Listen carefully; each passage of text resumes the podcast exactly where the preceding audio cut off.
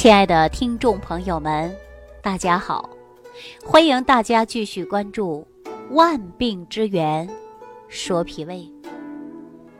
我上期节目当中啊，跟大家伙聊到了胃下垂，之后呢，我就接听很多朋友的电话，来问我胃下垂到底有没有好的办法，或者如何能够预防自己别得。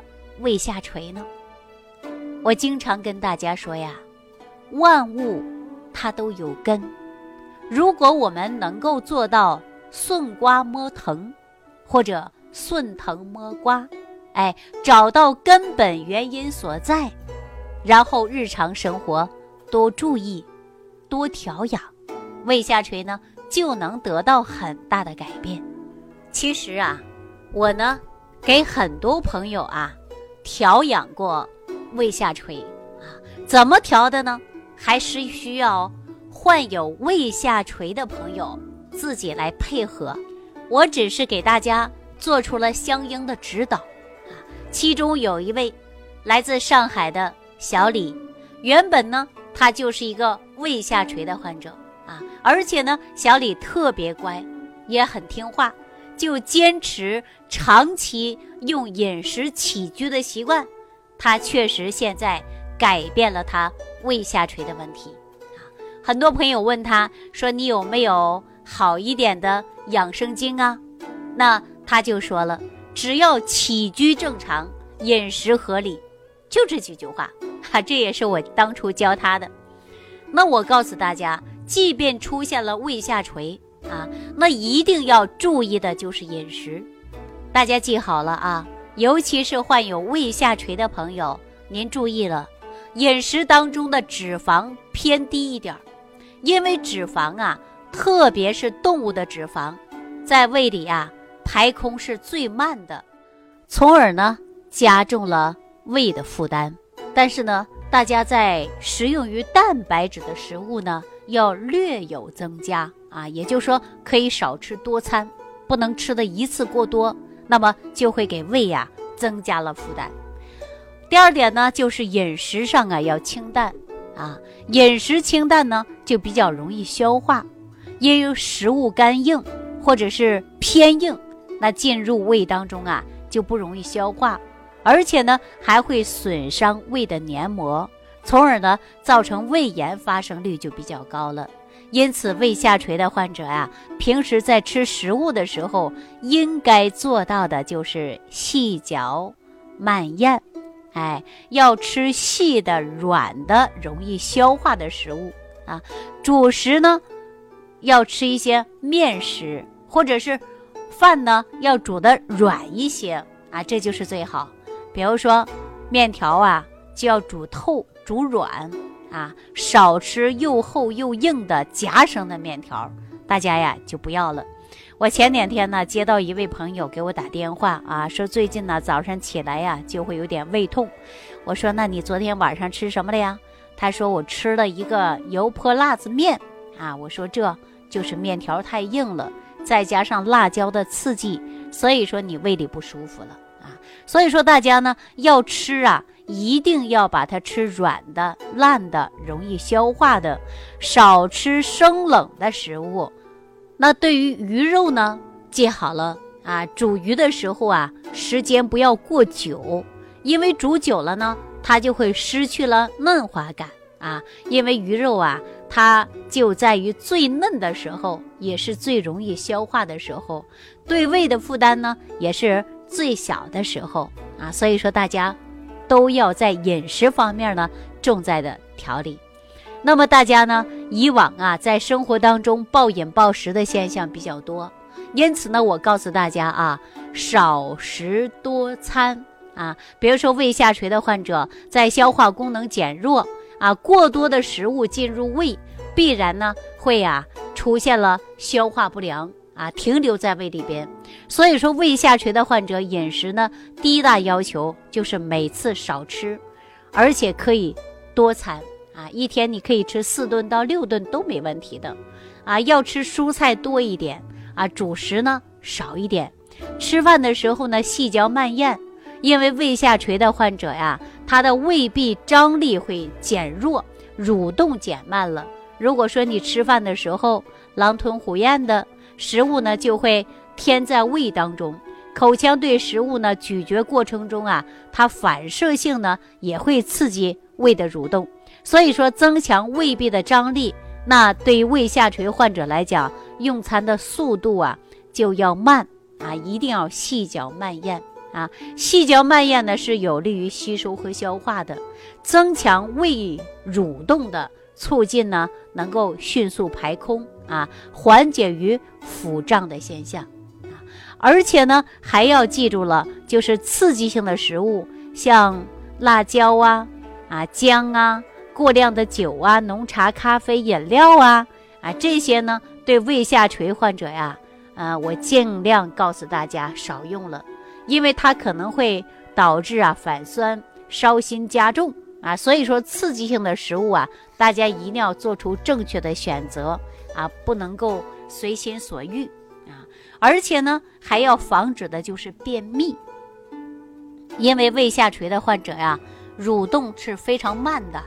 很容易发生的就是便秘啊，便秘的加重呢，也容易导致胃下垂加重，所以呢，患者应当特别注意的就是防止便秘。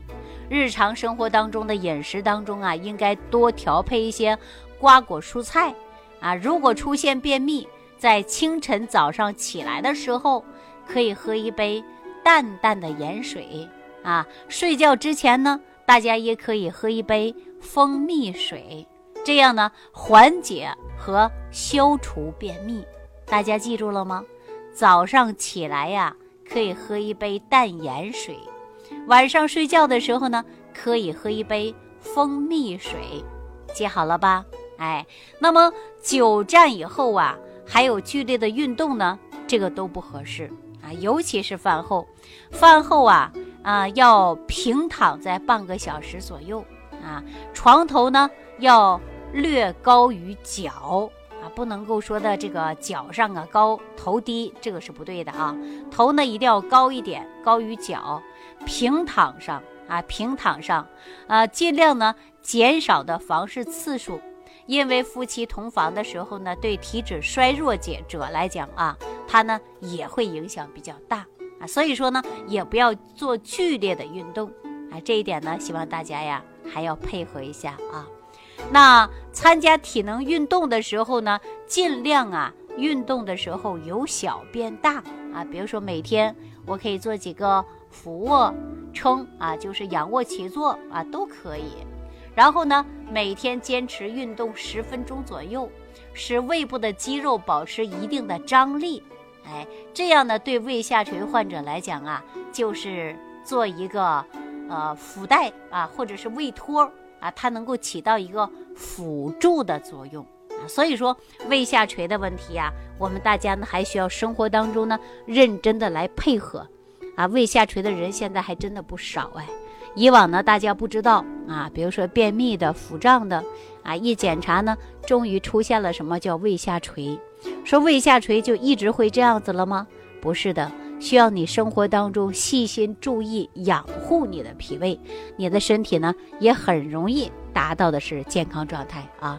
如果说你不去养啊，任其发展，那记住了，疾病它不可能是自愈的啊。所以说，我们对于胃下垂患者呢，就应该多多的来注意一下了。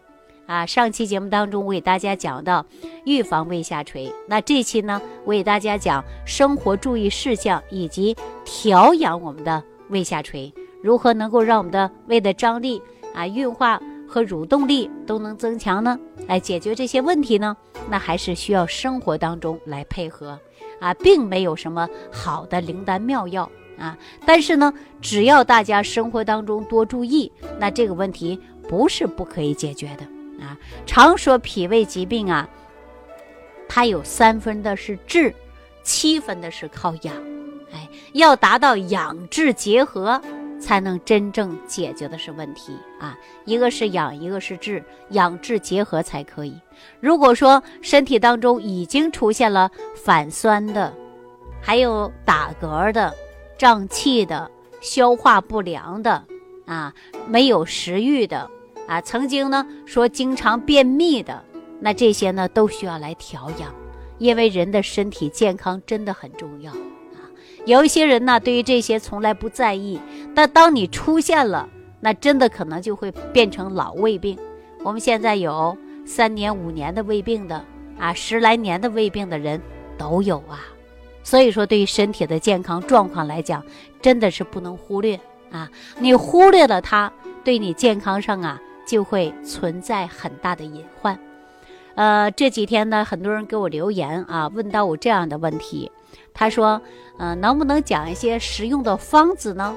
啊，我告诉大家，方子我很多啊，办法也很多，但是呢，我会把一些综合的方子给大家的，因为很多人呢不懂得辩证。啊，因为对症了才能够用嘛。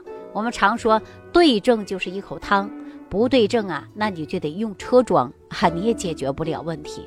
所以说，我们最重要的就是对症啊。那当然有需要调理胃下垂的啊，脾胃功能不好的，那除了在生活以外，还要搭配这一些小方子啊，这些才可以真正来解决问题。好了，那今天万病之源说脾胃啊，我就给大家讲到这儿啊。感谢朋友的收听，也感谢大家的关注。那么我们在下期节目当中继续跟大家聊万病之源说脾胃啊。下期节目当中我会给大家讲一些肠道溃疡的相关话题。感恩李老师的精彩讲解。